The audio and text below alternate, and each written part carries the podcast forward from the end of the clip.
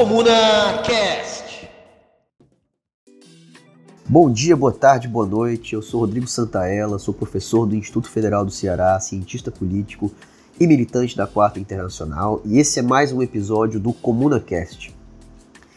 O ComunaCast é um podcast organizado por militantes da Comuna, uma das organizações que são seção da Quarta Internacional aqui no Brasil, com participação de outras e outros camaradas revolucionários no Brasil que compartilham algumas ideias da Comuna e, sobretudo, que tem algum vínculo teórico, político com a Quarta Internacional, como é o meu caso. Eu não sou da Comuna, mas sou amigo da Comuna e militante da Quarta Internacional.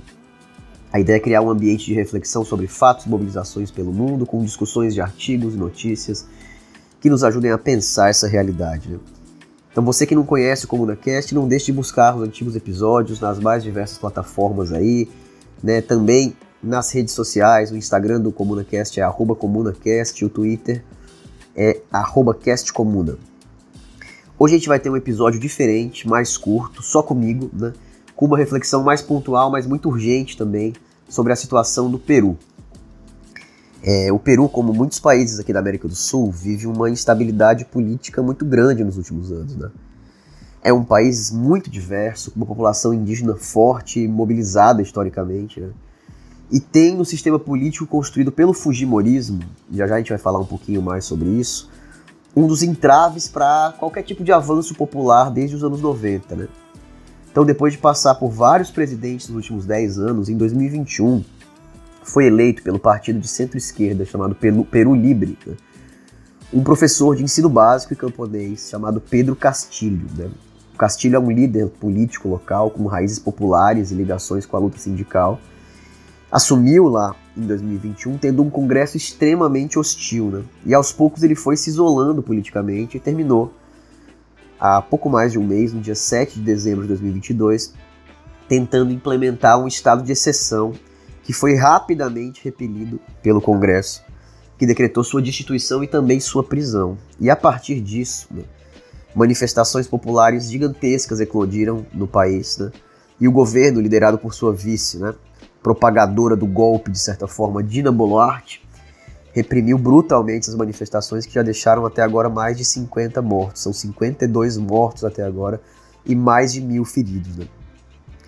E aí vale a pena a gente pensar, para aprofundar um pouco a reflexão sobre o que está acontecendo, por que tamanha e constante crise no Peru, né? Assim, e aí a gente tem duas dimensões de causas. Uma parte são causas mais profundas, históricas, estruturais, digamos, e tem também um elemento contemporâneo fundamental, que ajuda a reorganizar ou a atualizar essas questões históricas e estruturais. Né? Vale dizer de início que essas mobilizações populares elas buscam defender direitos e conquistar avanços, né? É, indígenas, trabalhadores, professores etc., que não são, não estão exatamente defendendo Pedro Castilho, né? Ou defendendo um governo ou outro, mesmo que às vezes apareçam dessa forma, né? Porque a queda do Castilho, independente independentemente das bizarrices dos limites dele, e são vários, né? É, a queda do Castilho representa novamente um golpe contra o povo peruano, e aí acho que vale a gente, como eu falei, tentar refletir para além do óbvio, né? E vale começar pensando essas causas que eu falei que são mais profundas e estruturais, né?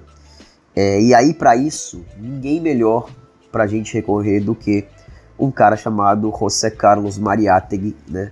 que é o fundador do marxismo latino-americano, no sentido de que foi o primeiro marxista a produzir uma interpretação original da realidade latino-americana a partir do marxismo. Né?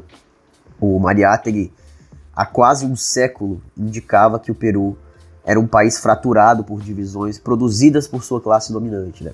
Então, para além da divisão entre campo e cidade, né, a integração nacional, que era muito pífia, né, muito pequena, gerava um fosso que separava o litoral a Serra Andina né, e a região amazônica. E na análise do Mariátegui, a elite peruana limeia, sobretudo, desprezava profundamente a identidade indígena, no que era acompanhada pelos setores médios urbanos. Né? E isso expressava uma perspectiva subordinada dessa burguesia, subordinada às burguesias internacionais e uma ausência completa de um projeto nacional pelas burguesias. Então essa burguesia peruana via para o Mariátegui na cooperação com o imperialismo uma fonte melhor de ganhos, de lucros, né, do que em qualquer tipo de aliança popular. Né. Então, não haveria no Peru uma revolução burguesa, ou não era isso que a esquerda marxista deveria almejar, porque não havia um sujeito burguês interessado em alguma revolução democrática. Né? Então a única alternativa para o Peru, da perspectiva do Mariátegui, era uma revolução socialista. E aí o Mariátegui dizia, mas a revolução socialista aqui no Peru não é uma cópia né, da, do modelo revolucionário europeu. Aqui no Peru, e eu, Rodrigo, estenderia para discutir a América Latina como um todo, a questão da terra, que agrega uma necessidade de reforma agrária, a liquidação do latifúndio, e a questão indígena são fundamentais. Né? É, são profu e, e, profundamente imbricadas uma na outra. Né?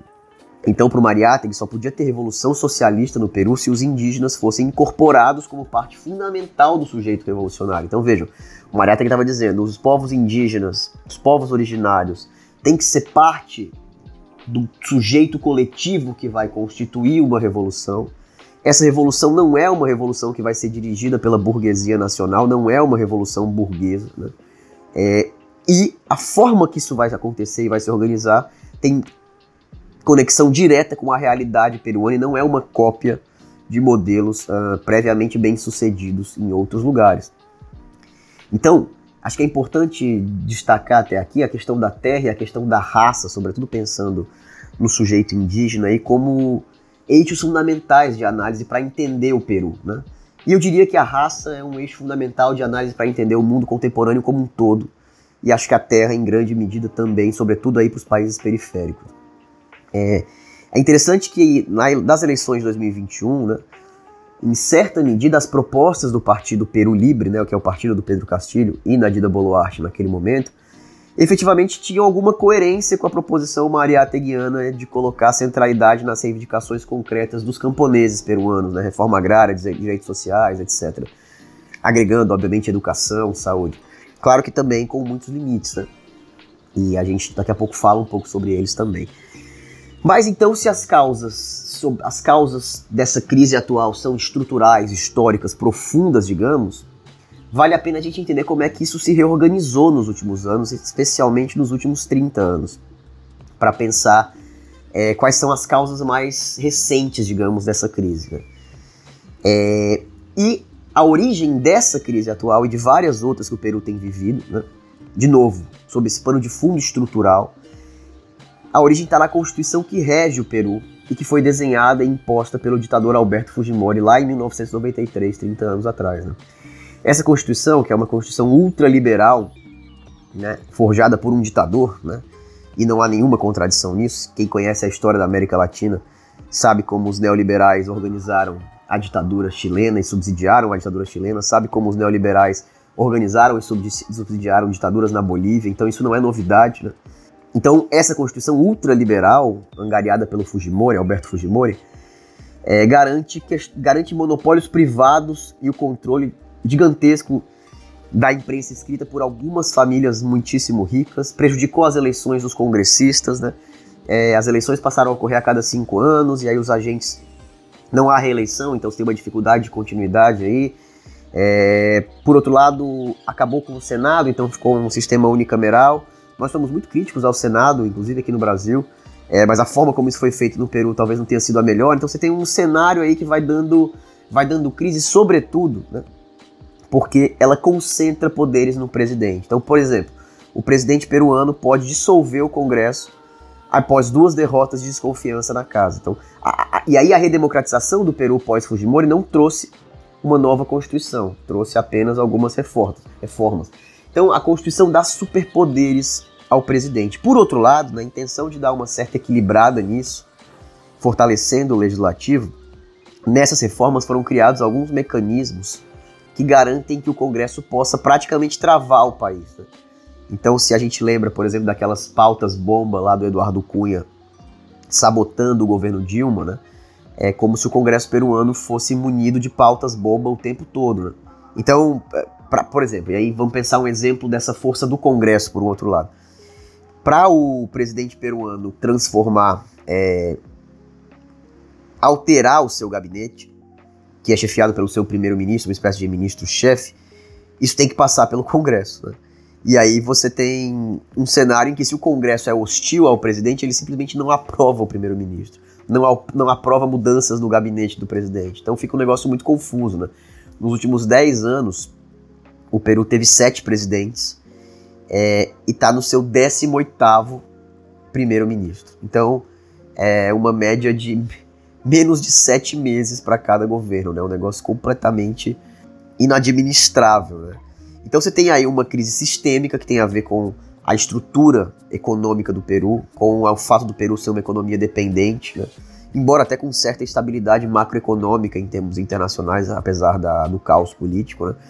e uma elite né, que se recusa a aceitar qualquer tipo de política de incorporação das massas. Né? Essa situação, com essa constituição, né, fortalece a direita, que historicamente é hegemonizada é, nos últimos 30 anos pelo Fujimorismo e hoje né, tem na extrema direita ali uma, uma força polarizante muito forte. Né? O Força Popular, que é o partido fujimorista liderado hoje pela filha do Alberto Fujimori, a Keiko Fujimori, representa uma direita racista. Né? Em, 2000, em 2018 perdeu as eleições né, é, para presidente. Em 2011 perdeu as eleições para presidente também. Mas em 2016 ganhou maioria absoluta no Congresso. E aí passou desde então a, a tentar governar a partir do Congresso. É, então você tem. Vamos pensar aqui um pouco desse histórico recente do Peru para vocês entenderem um pouco dessa instabilidade, como é que ela se concretiza. Né? O último presidente que terminou o mandato do Peru foi um, o presidente de centro-esquerda, mais de centro do que de esquerda, é verdade, chamado Ollanta Humala, né, em 2016. Depois, em 2017, o Ollanta Humala foi preso. Né? É, depois, em 2018, em 2018, você tem eleições a Keiko Fujimori perde, como eu falei, para um cara chamado Pedro Pablo Kuczynski. Né? O Kuczynski renuncia, é que era um cara de direita, direita liberal. Ele renuncia em 2018 e assume o seu vice de centro, chamado Martin Vizcarra. Aí você tem uma queda de braço, como sempre tem no Peru, entre legislativo e executivo, uma crise sobre a indicação dos ministros para a Suprema Corte, e o Congresso é dissolvido pelo Martin Vizcarra em janeiro de 2020 em novembro, como vingança, o Congresso vota o seu impeachment sem nenhum tipo de crime, por a partir de um mecanismo que está na Constituição peruana, que é impedir o presidente por incapacidade moral. Né? E aí a Mercedes Araoz, que era a segunda vice, lembre-se que o Martim Vizcarra era vice do Pedro Pablo Kuczynski, né? então a Mercedes Araoz, que era a segunda vice, renuncia, assume um rapaz chamado Manuel Merino, que é de um centrão meio fisiológico, direitista, né? lá no lugar dela. É, ele havia trabalhado bastante pela queda do Martin Vizcarra em novembro anterior. E aí você tem manifestações populares naquele momento, você tem mortes, se não me engano, duas mortes. Né? Então, o Manuel Merino fica só cinco dias no, no governo e renuncia também. E aí assume o Francisco Sagasti, simplesmente pelo fato de ser o mais velho parlamentar no cargo naquele momento e ele tem uma tarefa praticamente única, né? É um cara social-democrata, digamos, e tinha uma tarefa praticamente única de organizar e supervisionar as próximas eleições peruanas, que acontecem lá em 2021, é, em que o Pedro Castilho vai ser eleito. Nessa eleição de 2021, é, os quatro candidatos mais votados, o Pedro Castilho, a Keiko Fujimori, o López Aliaga, que é uma espécie de Bolsonaro peruano, e o Hernando de Soto, que é um tecnocrata ultraliberal, eles se apresentavam, os quatro mais votados, portanto, se apresentavam, obviamente que de pontos de vista muito distintos, como candidatos antissistêmicos. Né? É o candidato mais tradicional do, do, da Aliança Popular Revolucionária Americana, o APRA, né, ficou em quinto lugar com 9% dos votos só. E a candidata de centro-esquerda também mais tradicional do Nuevo Peru, que chegou até a liderar a disputa em um dado momento, no início, terminou em sexto lugar com 7,6% dos votos. Né? E aí no segundo turno foram Pedro Castilho e a Keiko Fujimori. Né? O Castilho com uma história, um histórico mais popular, uma tradição política mais de esquerda, né? um professor, como eu disse, de ensino básico, numa cidade muito pequena chamada Punha, um camponês. Por outro lado, um homem no que diz respeito aos costumes bastante conservador, contra o casamento entre pessoas do mesmo sexo, contra o aborto de gestação, contra Keiko Fujimori, representando a extrema-direita peru peruana e o legado fujimorista, né? É um legado fujimorista que está muito preocupado em permanecer no poder, sobretudo para tentar garantir impunidade para o Fujimori e para sua família. Né? É, e aí os resultados, os resultados das eleições mostram um país profundamente fraturado. Né? A Keiko Fujimori venceu por uma vantagem muito, muito tranquila, com 65% em Lima e na cidade de Calhau, que está ali na região metropolitana, com 67%. Né? Só aí ela tirou uma diferença de 2 milhões de votos. Mas aí, dentre as 23 regiões do, do interior do Peru, a Keiko só venceu em 7. Né? É, as províncias amazônicas de Loreto e Ucali, né, Ucayali, e as províncias litorâneas de Tumbes, Piura, Lambayeque e La Libertad. Né? É, e mesmo nessas regiões, os resultados da Keiko foram muito melhores nas grandes cidades. Nas cidades menores, o Pedro Castilho ganhava, mas o saldo geral dessas regiões ficou com a Keiko Fujimori. Por outro lado, o Castilho venceu nas outras 16 regiões, mas muito mais do que isso. Teve índices muito, muito impressionantes nas principais províncias andinas do Peru, né? Então teve 89% em Puno, 83% em Cusco, 81% em Apurimac, 82% em Ayacucho, 85% em Huancavelica, 73% em Moquegua, 68% em Huanuco, 66% em Pasco e 71% em Cajamarca, né?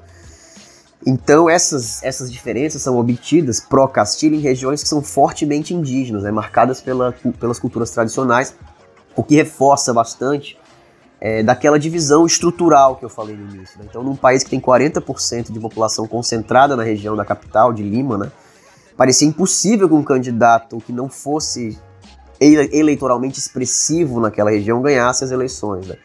E, sobretudo, um candidato que era muito atacado pelos meios de comunicação, com um programa econômico ousado, de certa forma, né? E foi justamente nesse contexto de crise geral, né? É, a, provavelmente a radicalidade do programa que o Pedro Castilho defendia para a economia naquele momento e o fato dele se manter durante a campanha fiel à sua base garantiram a sua vitória. Né? E é claro que ele ganha da Keiko não por um amor também das pessoas em geral por ele, também tem, tem, obviamente que tem uma referência ali dos povos indígenas, dos camponeses, mas tem uma rejeição gigantesca ao fujimorismo também, né? O fujimorismo provavelmente vai sempre perder as eleições do Peru e nunca vai aceitar, né? Eles são golpistas orgânicos, né? Assim, é, e, e como eu falei, eles querem o, o poder para garantir a impunidade mesmo, livrar o, livrar o Alberto Fujimori da prisão. Ele tá preso? É, o Alberto Fujimori tá preso desde 2009, né? Ele tá preso por, por 25 anos por crimes contra a humanidade. De, dentre esses crimes estão sequestros, assassinatos e um crime bárbaro também, que é a esterilização forçada de mulheres indígenas. E tem vários outros processos em curso. Então a Keiko Fujimori, o Fujimorismo, disse que as eleições foram fraude. Né? Aliás, isso tem sido uma tática da extrema-direita no mundo inteiro. Né? Basta citar os exemplos dos Estados Unidos, o exemplo do Peru e o exemplo aqui do Brasil. Né? E aí você tem um conjunto de ataques racistas ao Pedro Castilhos, vindo, vindo da Keiko Fujimori e de seus apoiadores, do Congresso, inclusive, né? E aí o Castilho ele vai se isolando, ele vai se isolando e vai perdendo aos poucos, por, por, num contexto de ataques profundos, num contexto de pouca habilidade política. O Castilho é realmente, politicamente, parece bastante ingênuo, né? É, e de suas próprias contradições, né? uma falta de certa firmeza ideológica ele foi se isolando, se isolando e sentindo ali que o cerco estava fechando, né? Então, é, o, o, Congresso prejudicava a formação dos seus gabinetes, né? Ele estava respondendo a processos de corrupção bastante questionáveis, inclusive que envolviam uma filha dele, etc. E aí, o Pedro Castilho tomou essa atitude aí de, num contexto de bastante desespero, tentando dar uma última cartada ou cair atirando de alguma forma, e você, se você vê o pronunciamento dele na TV, você vê que ele estava tremendo, trêmulo, bastante inseguro. Ele anuncia a dissolução do Congresso e o estabelecimento de um governo de exceção, né?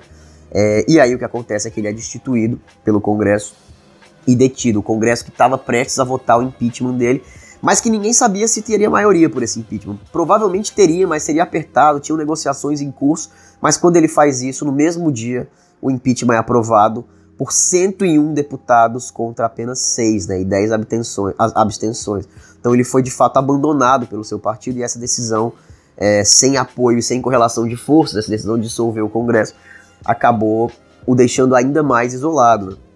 Na pauta que o, que o Castilho apresentou no dia da, da dissolução temporária do Congresso, né, não era só isso que estava em questão. Ele propunha a convocação para eleições de um Congresso Constituinte, né, o que é muito importante para o Peru, porque a Constituição Fujimorista gera esse caos. Né. Ele propunha a, a, uma governança baseada em decretos-lei, né, até que a formulação de uma nova Constituição fosse feita, o que, é, o que é problemático do ponto de democrático, é claro. Toque de recolher em todo o país, de 22 horas até as 4 da manhã, uma reorganização do judiciário e dos demais órgãos judiciais, e o confisco de armas em posse de civis, armas ilegais em posse de civis. Né? Então, é, é, claro que a situação no Peru não é culpa do Pedro Castilho, nem da Keiko Fujimori, mas sim, como eu falei, uma crise sistêmica. Né? E aí quem governa o Peru depois da queda do Castilho é a Dina Boluarte, que era sua vice, também do Peru Livre, também conectada às mesmas pautas, mas que rapidamente vai se afastando do Pedro Castilho. Depois ela é afastada do partido dela, também assim como o Pedro Castilho, e ela toca o país como se nada tivesse acontecendo. Ela toca o país como se ela fosse presidente legítima, quando parte importante da população peruana quer novas eleições imediatamente, é, ou quer novas eleições porque não considera o governo dela legítimo. Então você tem, é, nesse cenário, é esse é o cenário que leva, depois da queda do Castilho, às mobilizações de massa que estão acontecendo no Peru. Né? É, a Dina Boluarte primeiro falou que uh, ficaria até 2026 cumprindo o mandato inteiro do Pedro Castilho, né? E depois disse que poderia chamar eleições e, e no fim das contas marcou eleições para 2024. Né? Até agora essa é a situação que nós temos. Ela apresentou um ministério, um gabinete paritário, o que foi interessante. Por outro lado, o chefe de gabinete é um cara de direita acusado de assédio sexual. Então, não é exatamente uma grande preocupação, né? E é isso. Então, o sistema peruano, o sistema político peruano é muito falho, reflete um país dividido, reflete um país em que as elites não querem de forma nenhuma perder o controle político, e isso faz com que o país se mergulhe numa crise sistêmica que já é constante. Né? E aí, considerando os últimos 10 anos, você pensar que o país está no sétimo presidente, isso fica muito, muito nítido. Né? Como se posicionar diante disso? Né? Nós, que temos referência na Quarta Internacional, e nós que somos de esquerda não temos ilusões com esse tipo de governo, como, é como era o governo do Pedro Castilho. Entretanto, isso não significa lavar as mãos e não apoiar as manifestações populares estão acontecendo no Peru. Pelo contrário, né? é, a gente tem que expressar total solidariedade com as mobilizações populares do Peru e tem que apoiar ativamente essas reivindicações, especialmente e mais urgentemente, começando defendendo o fim imediato da repressão aos protestos, porque a cada momento de repressão mais gente morre, né? E a libertação de todos os presos, todos os presos políticos, né? E aí, com uma investigação profunda de todas as mortes e feridos e etc. Né? As Forças Armadas e as polícias do Peru estão é, prendendo gente, ferindo gente e matando gente de forma arbitrária. Né? E aí é preciso, então, caracterizar o governo da Dina Boluarte como um governo golpista, um governo autoritário, né? E ao mesmo tempo defender pautas que tentem resolver estruturalmente esse, esse problema no Peru. A primeira é não ao estado de emergência, não à repressão, né, abaixo ao golpe parlamentar, fora Dina Boluarte, é claro. A libertação de todos os prisioneiros, como eu falei, com a investigação das mortes, dos ferimentos das, e, e, e com punição aos assassinos. Mas principalmente, acho que talvez essa é a principal pauta que a gente deve encampar na luta peruana, é a defesa de uma Assembleia Nacional Constituinte de caráter popular para que se possa construir uma, uma para que se possa construir uma constituição no Peru que tenha de fato né, é, mecanismos de representação popular constante, garanta a estabilidade e a governabilidade do país, né, e que vão, vá quebrando ou que dê condições para que se possa ir quebrando essa dominação branca urbana do Peru e, a, e, o subjugo das classes trabalhadoras dos povos indígenas e originários do Peru. Então, acho que essa, esse é o grande cenário. Então, o que a gente tem que entender para compreender o que está acontecendo no Peru hoje, são basicamente duas coisas. Uma estrutura, né, de um capitalismo dependente que gera uma estrutura absolutamente dividida, marcada pelo racismo. Por um lado, isso é, isso é secular, isso é vem de muito, muito tempo, né? É, se inicia na colonização e se acentua na, nos últimos 200 anos. E por outro lado, uma dinâmica mais recente, que tem a ver com a Constituição Fujimorista de 93, né? Que garante um. Que, que, que, gera, que proporciona um caos político no país, é, garantindo sempre uma vitória das direitas, seja via Congresso, né? seja via executivo, mas, sobretudo, garantindo um embate constante entre legislativo e executivo que torna o país ingovernável. E as pessoas estão cansadas disso, sobretudo porque nesse meio tempo a vida das pessoas em geral não melhorou, né? só piora. Então, o que se precisa é reestruturar política e economicamente o Peru, e uma Assembleia Nacional, Nacional Constituinte poderia ser um passo importante nessa direção, e acho que aí é, é que a gente tem que focar nesse momento. Então é isso, toda solidariedade ao povo peruano. Espero que tenha ajudado a compreender o que está acontecendo. É, sigam as redes sociais do ComunaCast. Me sigam nas redes sociais também, embora não esteja postando muito. É arroba Santaella com dois L's no Twitter. Rodrigo Santaella 50 no Instagram. E Rodrigo Santaella no Facebook, sempre com dois L's. Uh, espero que tenha sido útil, pessoal, que dê pra gente. que tenha dado para deixar um pouco mais nítida a situação no Peru e toda solidariedade ao povo peruano. Tamo junto, bom dia, boa tarde, boa noite para todo mundo e vamos seguir conversando nesse que é o ComunaCast, beleza? Abraços!